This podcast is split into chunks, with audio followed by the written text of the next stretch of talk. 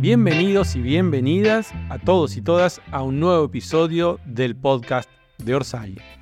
Mi nombre es Gabriel Grosval y semana a semana les iré contando todas las novedades alrededor del mundo de comunidad Orsay. Esta semana nos juntamos a retomar el tema audiovisual que teníamos en este podcast un poco abandonado y tenemos de invitada a Vanessa Pagani. Hola, Vanessa, ¿cómo estás? Hola, Gabo, ¿cómo andás? ¿Cómo va todo? Muy bien. Voy a contar un poco quién sos. Vane Pagani es contadora y es productora de cine. Trabajó con Orsay en un montón de proyectos, en todos los proyectos audiovisuales, en La Uruguaya, en Canelones, en el documental. Creo que en todos los proyectos participó, siempre en producción, y siempre haciendo una tarea muy específica y muy difícil para el resto de los mortales, que es llevar adelante el presupuesto de los proyectos. ¿Es así?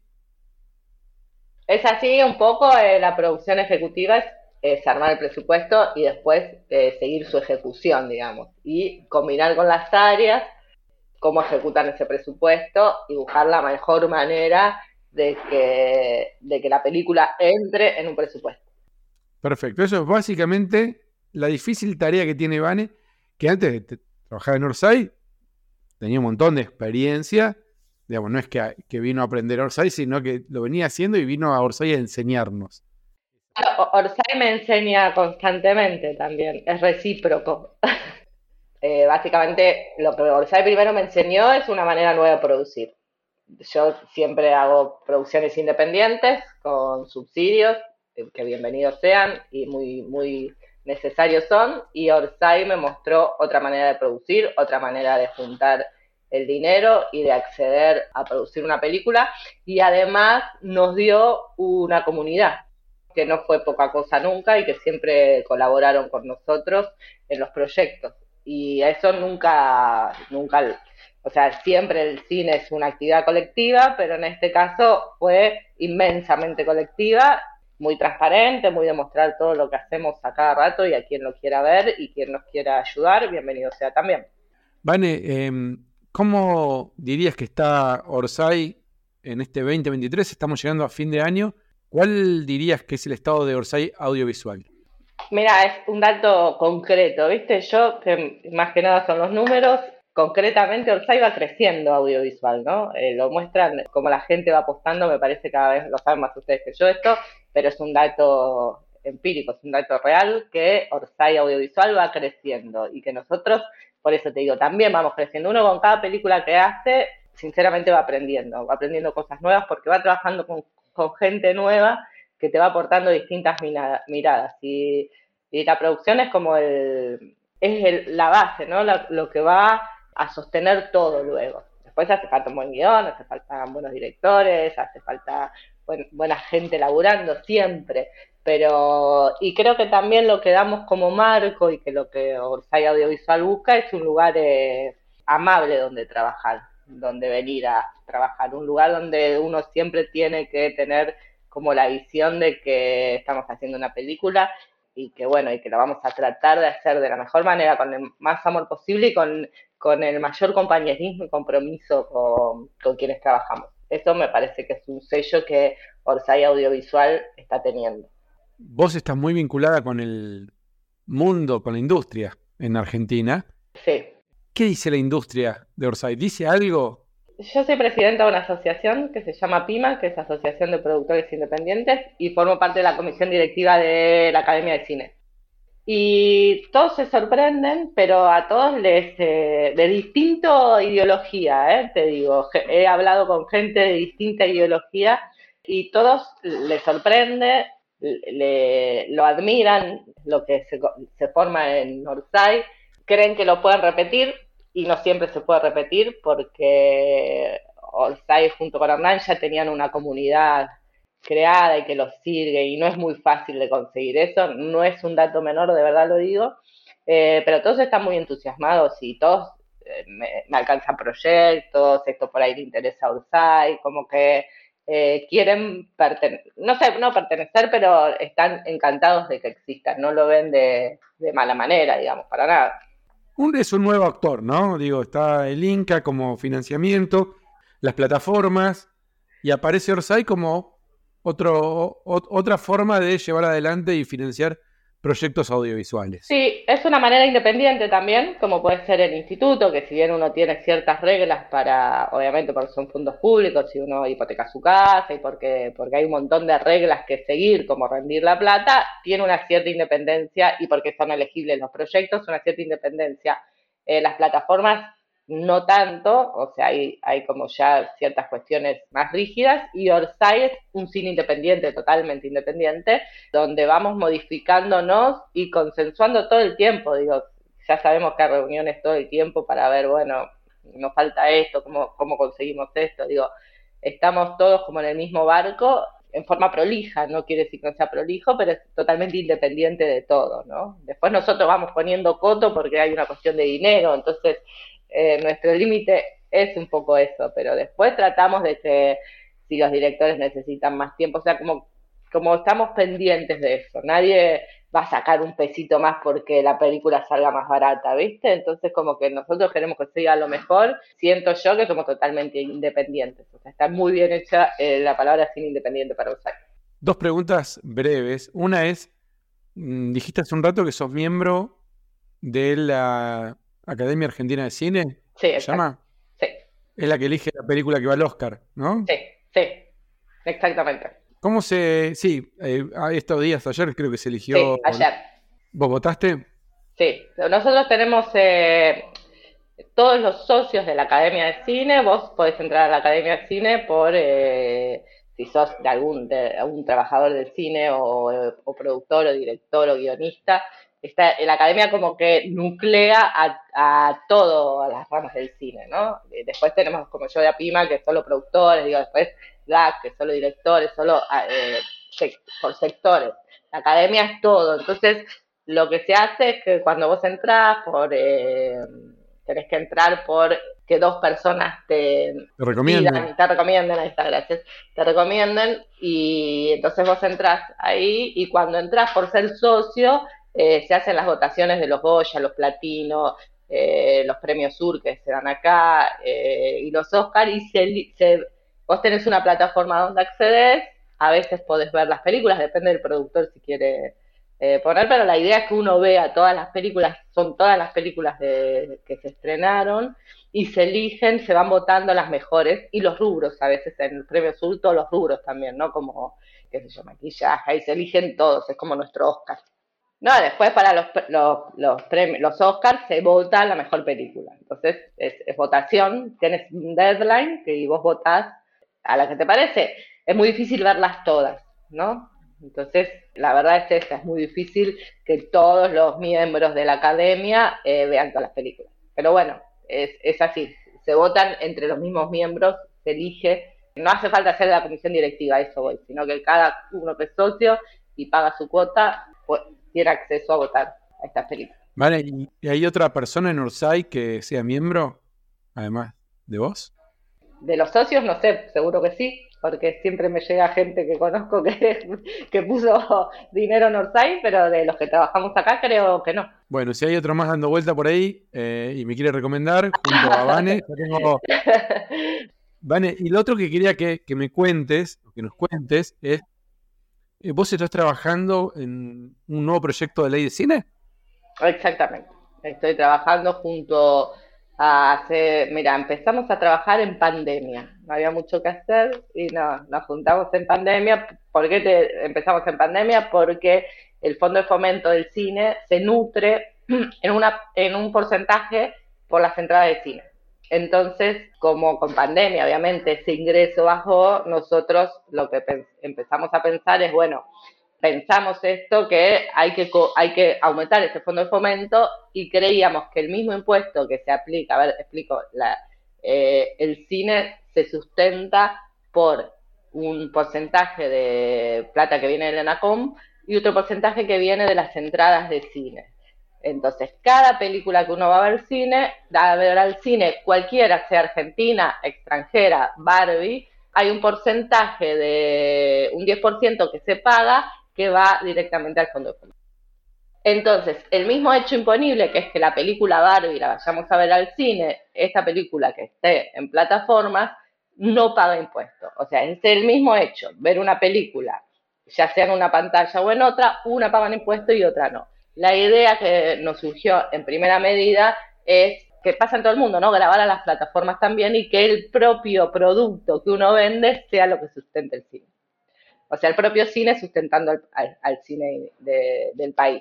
Entonces empezamos a juntarnos con DAC, que es una asociación de directores, PCI, que es otra asociación de directores y argentores, y empezamos a trabajar tres años, estuvimos trabajando todos los miércoles en eh, redactar una nueva ley de cine, teniendo en consideración que la nuestra tiene muchos años, entonces era, bueno, había que ayornarla y había un montón de cosas que no habían funcionado, que es muy buena la ley que tenemos, pero en la práctica surgieron cosas como que no funcionaron tanto, como no fue tan federal como querían.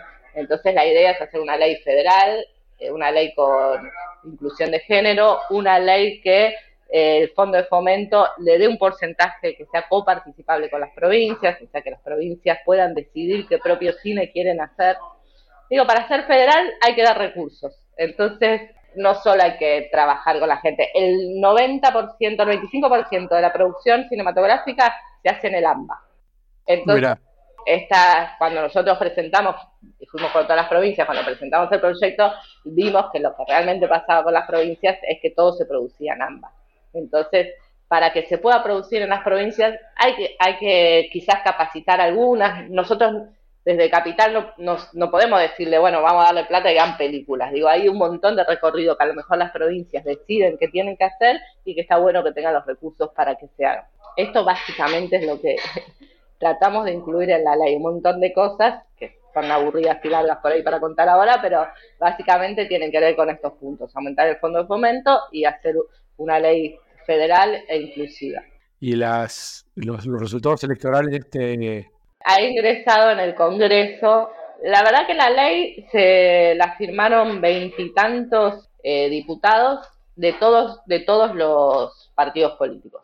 Esa eh, fuimos visitar, o sea, tuvo ponerle, la presentó una diputada de La Rioja, que es de Unión por la Patria, pero la apoyaron los gobernadores del Norte Grande, por ejemplo. Entonces, la idea es que tratar que este tema creo que nos atraviesa a todos como argentinos y argentinas y no a un sector político en particular. Esa es nuestra idea. Entonces se recorrió realmente todas las provincias en busca de esto, ¿no? De, que sea lo más amplia en todo sentido. Evidentemente no es un buen momento, entró al Congreso a fin del año pasado, no es un buen momento para tratar leyes, ¿no? Este, en este momento, no, no es un buen momento político, pero bueno, otra era no hacerlo y decidimos de todas maneras hacerlo. Ahora como que la pelota le toca. Hicimos todo lo que pudimos, gente que no sabe, yo no sé hacer leyes, yo no hago leyes, no trabajo de eso. Es algo que tuve que aprender. Eh, obviamente teníamos asesoramiento de abogados, pero es algo que no, nos tendríamos que ocupar nosotros y, la realidad nos llevó a querer ocuparnos. Ahora la pelota le toca un poco a la política porque es ahí donde está eh, diputados que, la tiene que tratar y como trata un tema de puestos, es que tiene que ir a, diputados, a senadores, tiene que salir por ley y, bueno, tiene que ir a varias comisiones antes y es un, largo camino. Pero bueno. Bueno, felicitaciones. Ojalá, ojalá salga. Gracias, Gabo, gracias. Bueno, Vane, otro de los motivos por el que está buenísimo hacer este podcast es que la semana que viene empieza el rodaje de la película de Peretti. Sí, empieza la semana que viene eh, el rodaje de nuestra película, de que hace, hace un tiempito que estamos trabajando y ahora los tiempos se acortan y es, como parece que, todos nos agarramos la cabeza que siempre nos falta tiempo y plata. Llegaron un montón de preguntas de socios productores de distinto índole para vos. A ver. Así que vamos a empezar a escucharlas. Hola, acá Soledad de Colegiales. Bueno, mi pregunta para Vanessa Pagani es respecto al tema del presupuesto para festivales. Quería saber si lo tienen en cuenta, si van a consignar dentro del presupuesto general una parte asignada para los fees de los festivales y en caso de que lo hagan, ¿cómo se calcula? Eh, no sé, con la uruguaya creo que no, no hubo un ítem designado para, para tal fin. No recuerdo, vi una sola vez el presupuesto y después no, no supe más cómo acceder a él. En este caso, cómo va a ser y si vamos a poder ver el presupuesto va a quedar colgado en algún lado. Bueno, les mando un beso grande a todos. Chau. Bueno, eh, sí, estamos, esta vez lo que no nos, nos pasó en las otras veces, que uno, en general, todo lo que es post, o sea, todo lo que viene después de terminar la película, eh, lo deja como siempre queda un poco colgado. Y entonces esta vez dijimos, no, tengamos en cuenta en el presupuesto todo lo que es delivery luego también, que es muy caro, y todo lo que es festivales. Alguno con los festivales va hablando, a veces que no le cobren el fee, qué sé yo. Hay, pero sí, a la pregunta sí hay un, una parte del presupuesto destinado a festivales y destinado, bueno, hay una persona que, que tuvimos que se encargó de los festivales en la Uruguaya, y destinado a eso, ¿no? Porque hay que saber muy bien a qué festival le va, depende de la película, depende de los festivales que corresponda por esa película, digo, hay una parte destinada y el presupuesto todavía lo estoy puliendo y terminando un poco mejor y supongo que estará colgado en Orsay. Avisaremos como siempre por las redes habituales. Hola a todos, les habla Simón desde Israel. Me gustaría que dieran a conocer los detalles del presupuesto del Peretti Project de igual manera como lo hicieron en su momento con la Uruguaya. Me interesa especialmente cómo se manejará el presupuesto en Bruselas y quiénes estarán presentes allí del equipo de producción.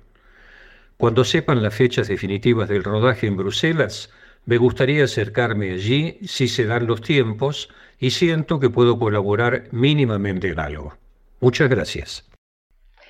Bueno, el, el presupuesto de Bruselas lo está llevando a cabo, o sea, lo están armando gente de Bruselas, una productora de Bruselas y Mariano Avellaneda es el que está supervisando esto y, también es parte del presupuesto, o sea, dentro del presupuesto yo tengo un ítem que es Bruselas, pero, pero dentro de ese ítem está desarrollado y desagregado que contiene, que es el mismo que tengo yo para acá, pero el, eh, en idioma de Bruselas.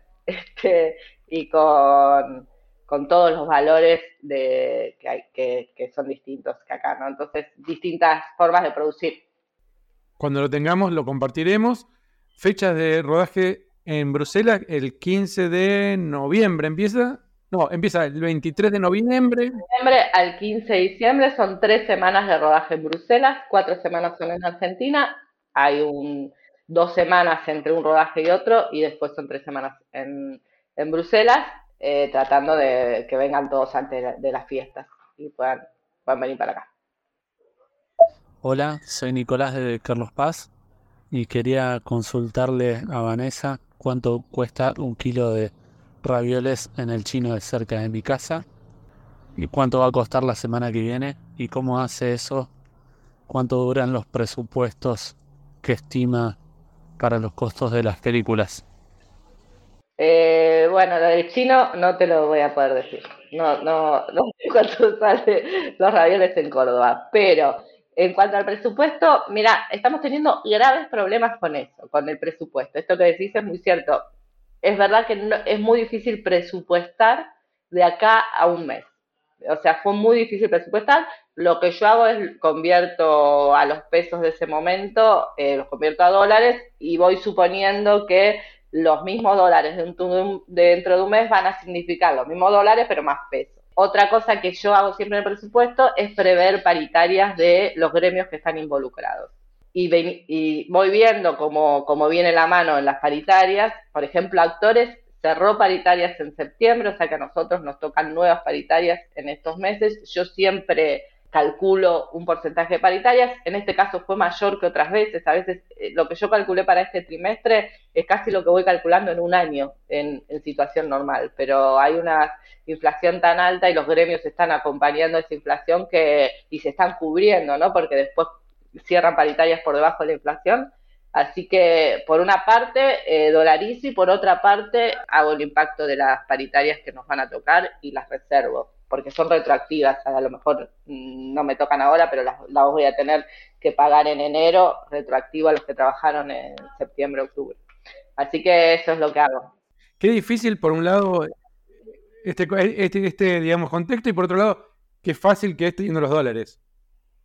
No, mucho más fácil, mucho más fácil, pero ¿sabes lo que pasa? Que todos se están dolarizando y luego te aumentan en dólares también. Algo que es difícil de creer, pero este, hay un desfasaje de precios tal que es lo que hablo con las áreas. Digo, pues yo hago un presupuesto, por ejemplo, para arte y después arte se sienta conmigo y me dice, no, mira, necesito esto porque me piden esto, lo vamos viendo con el guion, con el pedido de los directores. Digo, es como, y a veces no, no, y me estaban diciendo esta vez, eh, la verdad que nos está diciendo muy difícil presupuestar. La jefa de producción me decía, no puedo tener ni en parámetro la película que termina un mes, para que te des una idea de lo difícil que está presupuestar y que se nos cumplan los... Es verdad que tener los dólares se hace todo más fácil, obvio, obvio, no hay, no hay tanta devaluación de la moneda. Qué locura, qué locura. Y, te hago una pregunta antes, antes de pasar a la próxima. Es, la gente que produce con el Inca, que es pesos, ¿cómo hace? ¿O está dolarizado eso también? No, no, no está dolarizado y lo que te puedo decir es que estamos eh, en una situación muy crítica. Primero, porque la moneda está tan devaluada que lo generalmente que se hace ahora son coproducciones, pero cada vez tu valor es menor ¿entendés? Con respecto a tu coproductor, porque él tiene euros, dólares o lo que sea, entonces vos cada vez vas teniendo menos dólares de esa parte de la película.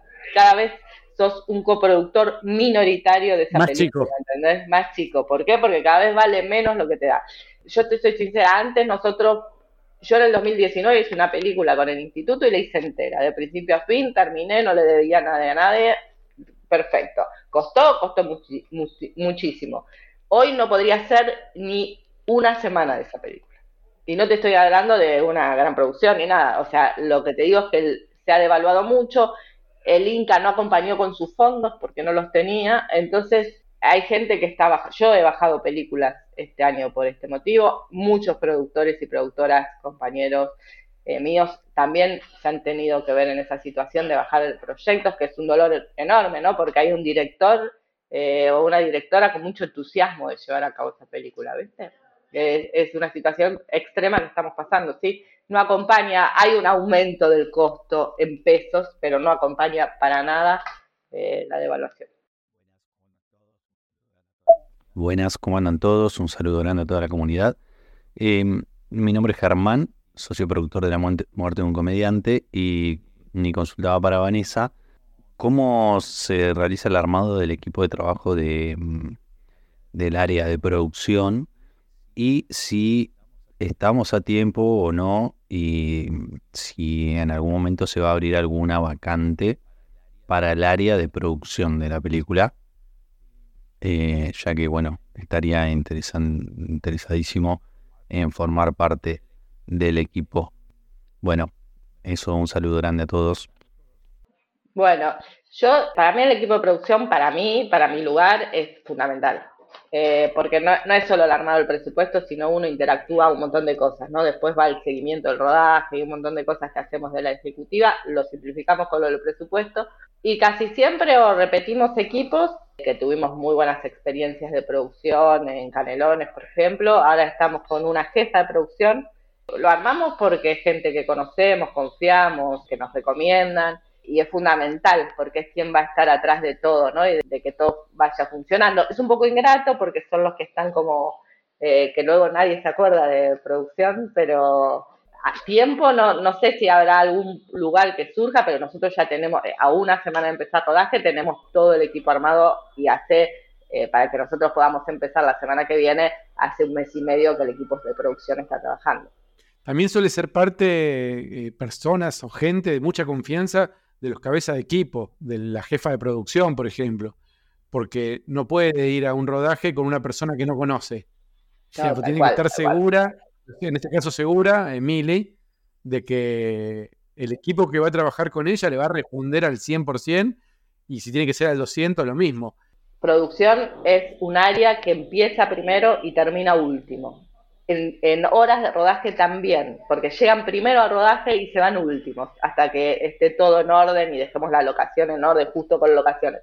Pero son muchas horas de trabajo, llegan a ser 14 horas por día a veces, entonces, eh, o más, y es gente que está siempre trabajando, siempre con el teléfono en la mano, o sea, es gente que ya está con esa, con ese timing y ese, y nosotros confiamos en ellos plenamente, obviamente. Eh, y ella tiene su equipo, obvio. Yo le diría a este, a este socio productor que busque empezar experiencias en proyectos por ahí más chicos, en proyectos de gente conocida, eh, pero no en una película, en un rodaje de una película comercial con equipos ya armados y con necesidades tan extremas.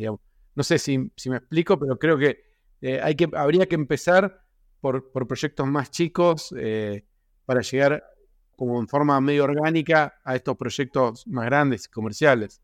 Sí, sí. Y hay varios lugares en la producción. Hay una producción de campo, que es lo que hace la jefa de producción, que es producción de campo, y hay producción ejecutiva o producción más de, eh, de escritorio, vamos al campo, obviamente, a ver cómo está, pero no, no, no es que estamos las 14 horas ni nada. Eh, en cambio, la, gente, no, por eso hay varios ramos de la producción. No solo la producción de campo es la que está todo el tiempo ahí en el rodaje, que se van, tienen, y nosotros estamos en la ejecutiva, que cuando se va la productora, cuando se vaya Mili, vamos a seguir acá nosotros, terminando la película. No se va a quedar en postproducción eso. Bueno, buenas tardes. Eh, soy Carlos Arredondo, socio productor de La muerte de un comediante. Eh, soy de aquí de Palermo, Buenos Aires.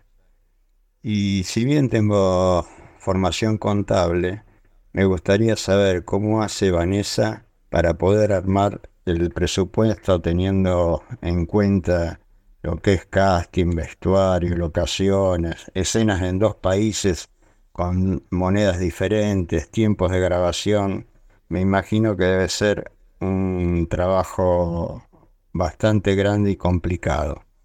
Eh, me gustaría saber cómo se organiza ella para hacer, para hacer eso. Y bueno, un abrazo grande para todos los que participamos con algo de esta producción.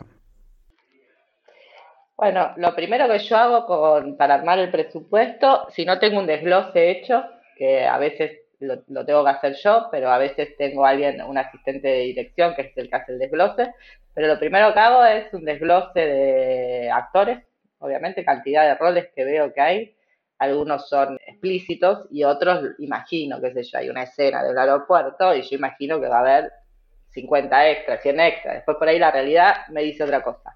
Pero en principio uno va haciendo así y vos tenés salarios mínimos. Entonces decís, bueno, esta película va a llevar por, por la cantidad de, hojas, de páginas que tiene el guion, tantas semanas de rodaje, y yo tengo un presupuesto para tantas semanas. También hay cosas que uno va balanceando. Entonces hacemos tantas semanas de rodaje y por experiencia ya sabes más o menos cuánto va a ser el catering, cuántas personas somos, vas contabilizando. A ver, tengo 50 actores, 40 técnicos, 200 extras en toda la película. Bueno, ¿cuánto me va a salir darle de comer a toda esta gente? Y lo vas armando, lo mismo que la música, cuánto va a salir, cuántos temas dice ese guion que tiene la música. Y después, rubros como eh, fletes, equipo de cámara, todo eso vos lo haces en un principio teniendo en base otros presupuestos que hayas hecho, valores de mercado, presupuestos con, conocidos, Después tenés la realidad, que es cuando ya llegan las cabezas de equipo, entonces vos te juntás con el director de fotografía, el director de fotografía dice, yo para hacer esto que quieren los directores voy a necesitar este equipamiento. Y ahí vas al proveedor y vas haciendo ciertos acuerdos. Bueno, mira, tengo tanta, eh, yo tengo esto que le podés dar al director de fotografía, el director de fotografía dice, bueno, esto es lo que más necesito, esto lo podemos firmar así, esto en vez de firmarlo, uno siempre tiene como una idea de máxima todas las áreas cuando entran, ¿no? Obviamente quieren hacer lo mejor posible. Y después uno dice, bueno, hay que elegir y no es lo mismo una locación que a lo mejor se ve en toda la película que una locación que aparece de pasada. Entonces seguramente el director de arte quiera ponerle más plata y más recursos a esa locación que aparece durante toda la película y no a una que es negocio, qué sé yo, que se ve un minuto, un segundo, de que luego por ahí nos lleva un día, dos días de rodaje, pero en la película final se ven dos minutos. Este, y lo vas haciendo así, vas teniendo imprevistos, otra vez la inflación, como dije antes, tenés en cuenta, y son más o menos 26, 27 rubros que vos tenés en cuenta, seguros. Mira, lo que más te, lleva el presupuesto son los rubros que es recursos humanos y recursos técnicos. Y con eso vas haciendo el presupuesto y lo vas cambiando, todo el tiempo lo estás cambiando, estás tratando de bajarlo eh, o de cambiar, ¿no? Bueno, ahorré en este acá y este está necesitando más plata y se lo doy. El vestuario también no es lo mismo hacer una película de época que transcurra en los 70, que transcurra en los 30, que sea actual. Digo, todo eso te va dando un indicio, el guion te da un indicio de qué película es y cuán costosa puede llegar a ser. Me encanta, Vane, una cosa que siempre me, explicaste vos y que siempre decimos y que todavía no dijimos, que es presupuesto presupone.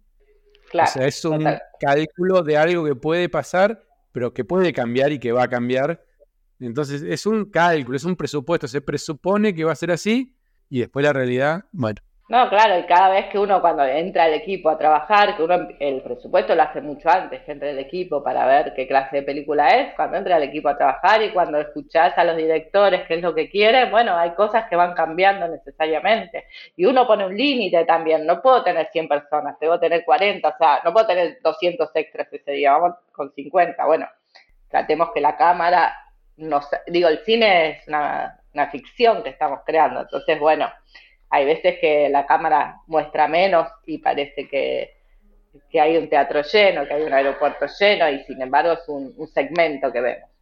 Sí, o la tecnología. En, Uruguay, con la uruguaya del banco, eran 20 y se iban replicando los, se fue pegando, se fue pegando los, era, fue increíble ese trabajo, no, yo no lo podía creer.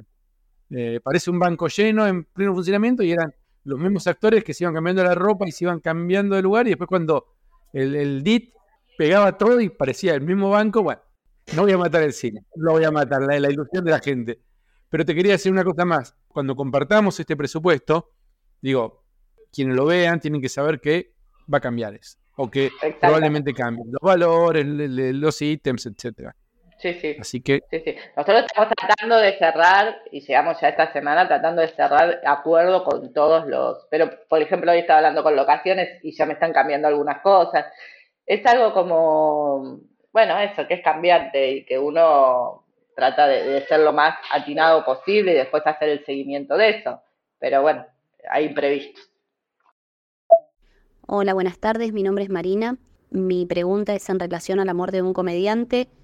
Quisiera mm, saber si el hecho de haber adelantado el rodaje perjudica de alguna manera ya sea el presupuesto o la calidad de, mm, del film en sí en relación a lo que se puede conseguir desde la producción. A veces cuando se tiene más tiempo, bueno, se, logra como mejores precios o, hacer algún tipo de, concurso, si se quiere, de, de precios o de proveedores o bueno, nada, quería saber si, si esto de adelantarlo podía llegar a llevar más dinero o si, si es en detrimento de, de la calidad de la película en algún punto.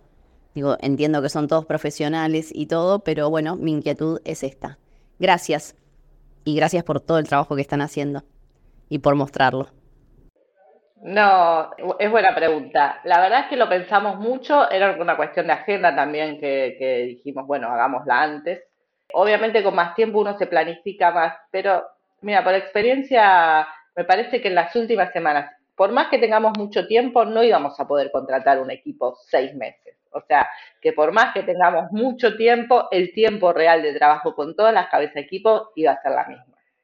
Siempre uno quisiera tener más tiempo para planificar mejor, pero cuando uno más trabaja es cuando entraron todos los, los cabezas de equipo a trabajar y cuando empieza a trabajar toda la gente. O sea que siempre es lo mismo.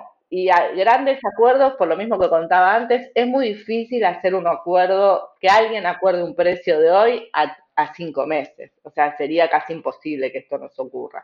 Entonces, porque tampoco sabemos qué puede pasar, digo, da mucho miedo congelar un precio y a lo mejor ni siquiera es conveniente ahora, ni después podamos hacer la película con cinco meses de diferencia. Entonces, no, no, no creo que estamos más apurados y más este, nerviosos. También lo que pasó es que pensábamos filmar, eh, además de que la adelantamos, pensábamos filmar primero en Bruselas y luego en Argentina, con lo cual el rodaje de Argentina se nos vino encima. Pero no, yo creo que, está muy bien que se empiece por Argentina también porque el equipo se va a ir conociendo mejor y es más fácil conocerse acá, con que uno vuelva a su casa, que, que tiene un clima más distendido, que empezar a conociéndose estando en otro país. Así que no, no, creo que no, espero que no. Pero es contrafáctico, no podemos saber qué hubiese ocurrido de otra manera, así que esta va a ser la mejor. Vane, eh, quedó una pregunta de algún socio productor que era quién va a viajar, creo que Simón de Israel preguntó, ¿quién va a viajar de la parte del equipo de Argentina para allá?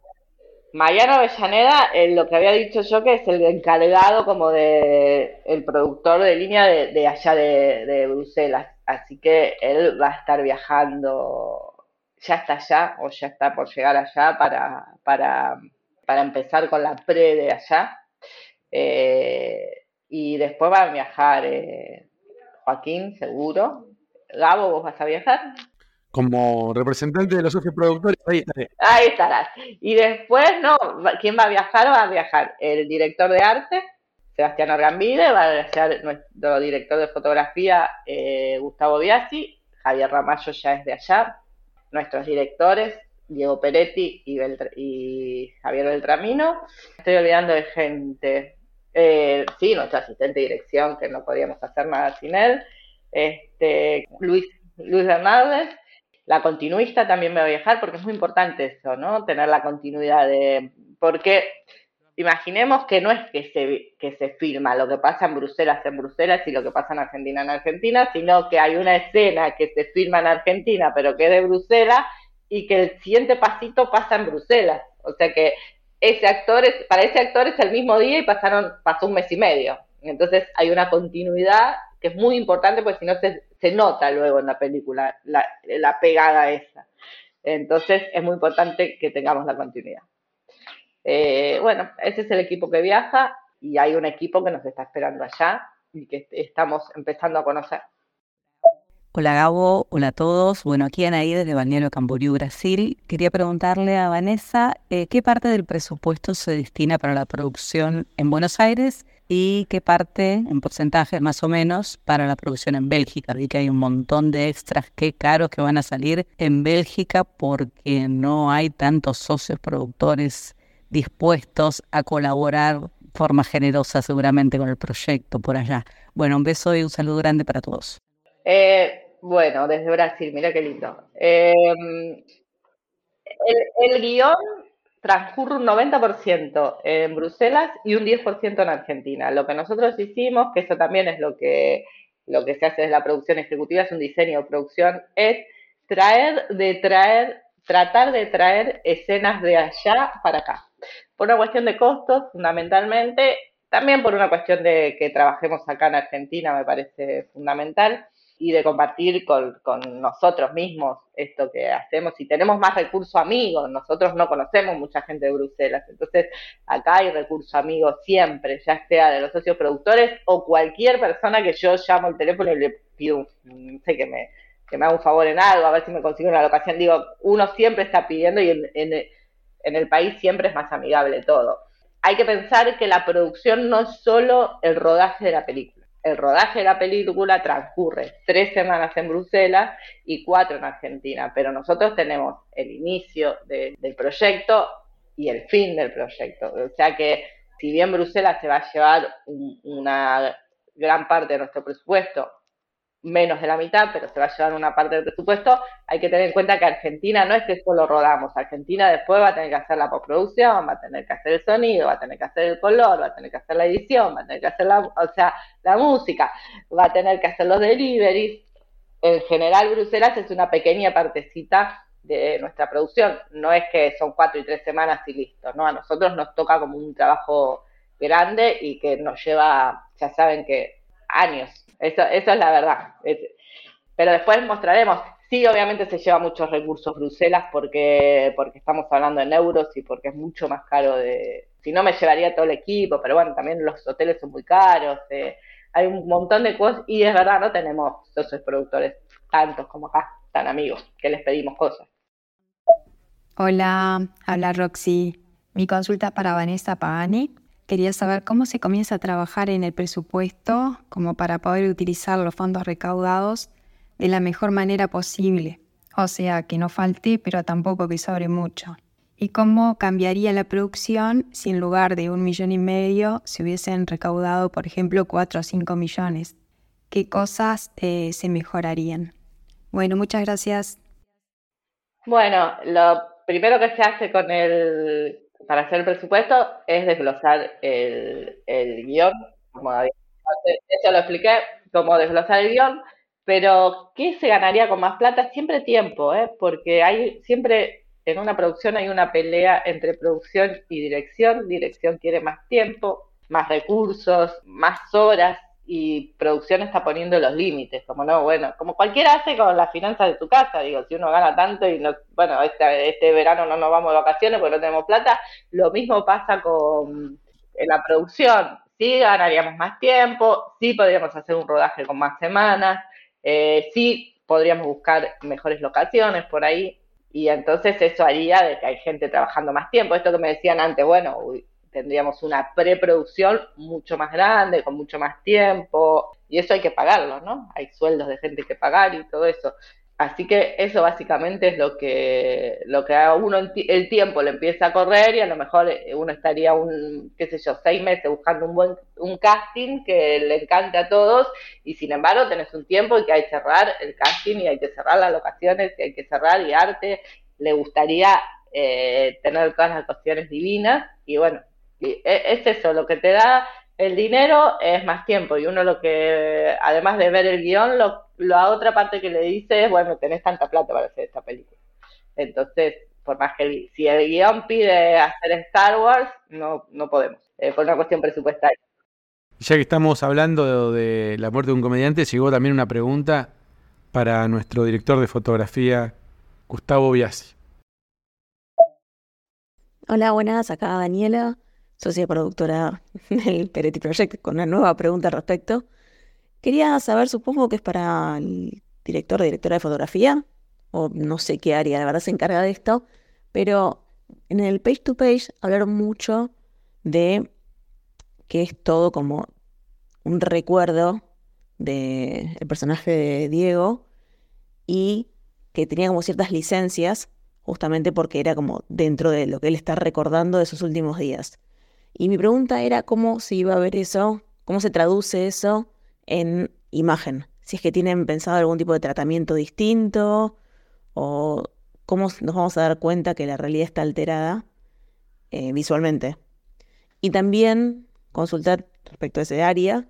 Em, también nombraron de la opción de poner eh, cartelitos de dos días después, 20 minutos después, cosas así como muy de cómic.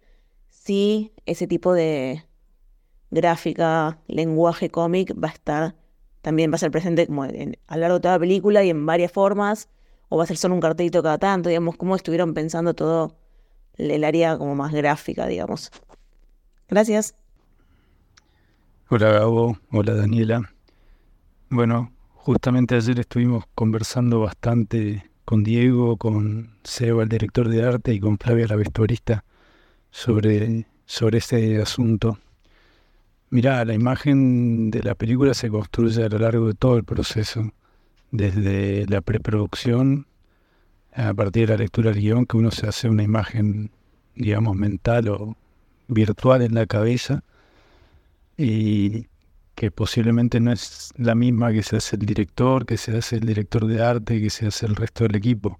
Son todas imágenes mentales diferentes, pero la imagen final de la película que se materializa es una sola, entonces en el proceso intervienen varias personas y diferentes áreas, sobre todo la de fotografía, arte y vestuario.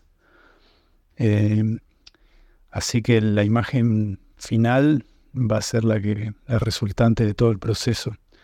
Nosotros para esa idea de, digamos, de, del recuerdo que tiene el personaje en la película, o de que todo está visto como si fuese la memoria de él, lo que estábamos proponiendo desde el área de fotografía, y justo ayer lo compartíamos con Diego, es que la imagen esté un poco corrida de lo que sería el realismo o la realidad directa, digamos. Y una de las maneras de, de sacarlo de ahí que se nos ocurre es que como vamos a estar trabajando en un entorno bastante gris, digamos, o que tiene eh, una luz muy plana, que, que los fondos son bastante, eso, como poco coloridos, nos interesaba hacer que los personajes tengan mucho color y los fondos estén bastante desaturados. Entonces eso genera un poco una sensación un poco de